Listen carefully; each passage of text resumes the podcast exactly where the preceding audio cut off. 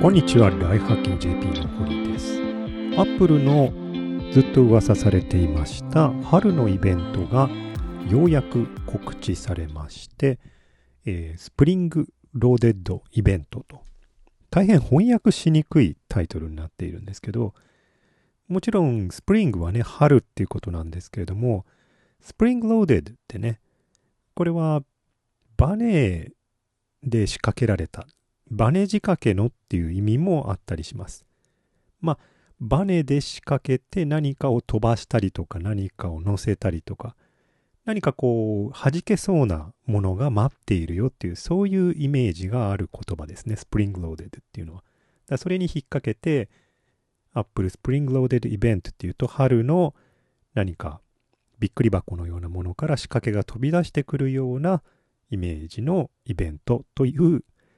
意味になるかと思います。ただこれね、 Spring Loaded ってカタカナに直したところでそのニュアンス全く通じませんので、とても翻訳しにくい、えイベント名だなと思います。で、え、肝心のね、イベントの中身、まあ、ロゴがですね、あの iPad Air の、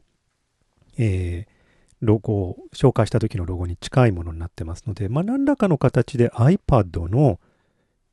なんか新製品は期待できるんではないのかと言われています。なので、新しい iPad Pro じゃないのかと。まあ、あるいは、えー、一番安いラインナップの iPad。あるいは、えー、ずっと噂されている新しい iPad mini、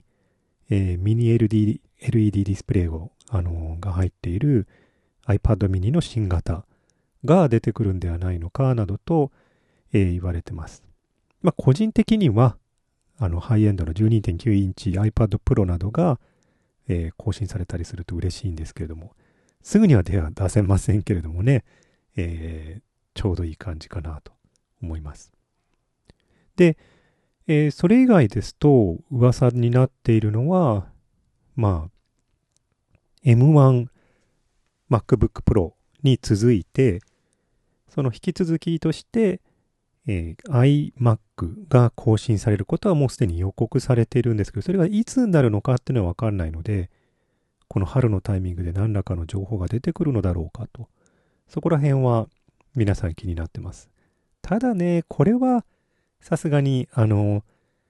MacBook Pro に比べて M1 の次のチップじゃないと、例えばね、16GB のメモリーの制限を取っ払えませんので、まあおそらく次の世代の M2 チップとか、えー、そういったものを同時に発表するとするならば、まあ、ああ、スプリングイベントではなくて WWDC の方がね、あの、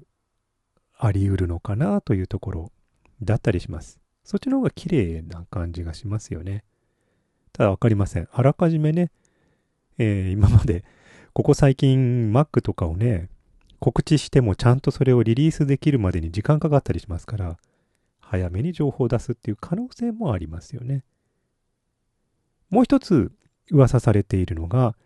えー、新しくデザインの変わった、えー、AirPods 3、ジェネレーション3が噂されてます。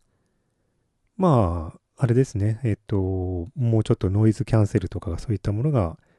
えー、更新された、まあ、非常に人気のある、えー、AirPods が更新されるんじゃないのかというふうに言われてます。あとですね、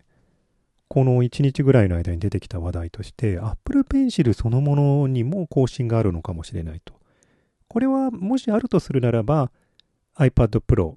の更新と合わせて、その機能を保管するような形での iPad、あの Apple Pencil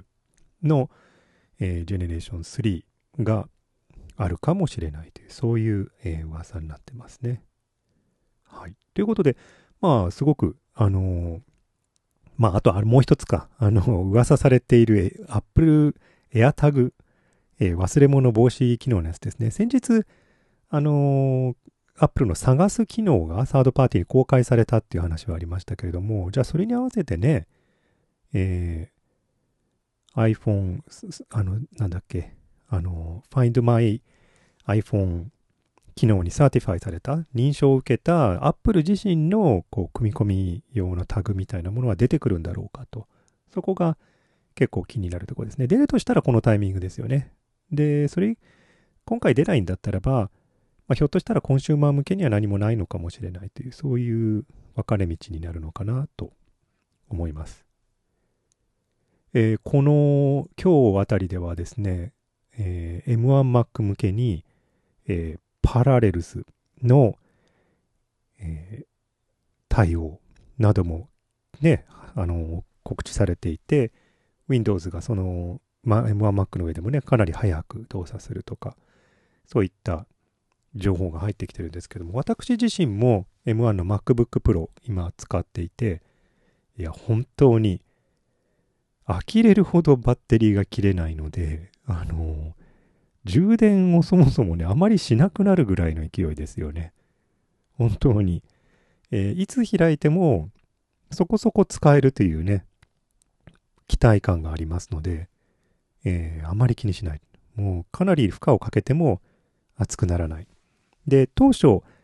えー、だいぶ心配していた開発者向けの、えー、制限ですよね。M1 だからいろいろこうツールとかそういったものを再コンパイルしなきゃいけないのかもしれないと。特に科学者向けのね、えー、ハイパフォーマンスコンピューティング系のものはどうなんだろうって言われてましたけれども、だいぶ Homebrew とか Mac ポーツとかアナコンダもだいぶ、えー、対応してきているので、私などは、えー、M1 用のフォートランも入ってますし、えー、だいぶね、研究用に使っていたツールも問題なく動くようになってきていますので、まだね、もうほんのちょっとだけ苦労する部分はあるんですけれども、まあ、まず問題なくここで研究することも可能になってきましたので、ま、全くできないっていうものはなくなったので、えー、こうなるとね、デスクトップか次はとね、あの、なるわけですよ。なので、えー、M1 チップの iMac の情報は大変心待ちにしていたりします。えー、Apple イベント、スプリングローデッドイベント、えー、現時点この収録の段階で、あと5日と2時間と56分になっています。今回ね、もし時間が合うようだったらば、ひょっとしたらクラブハウスでね、え、この様子を、まあ、みんなで見ながら、そして英語で喋るでしょうから、僕が逐次翻訳しながら、ニュアンスを伝えながら、一緒に見るっていう回をやってもいいかなと思っていますので、またそういうことあったらね、また改めて告知したいなと思います。ということで、今日はこれまでです。それではまた。ではでは。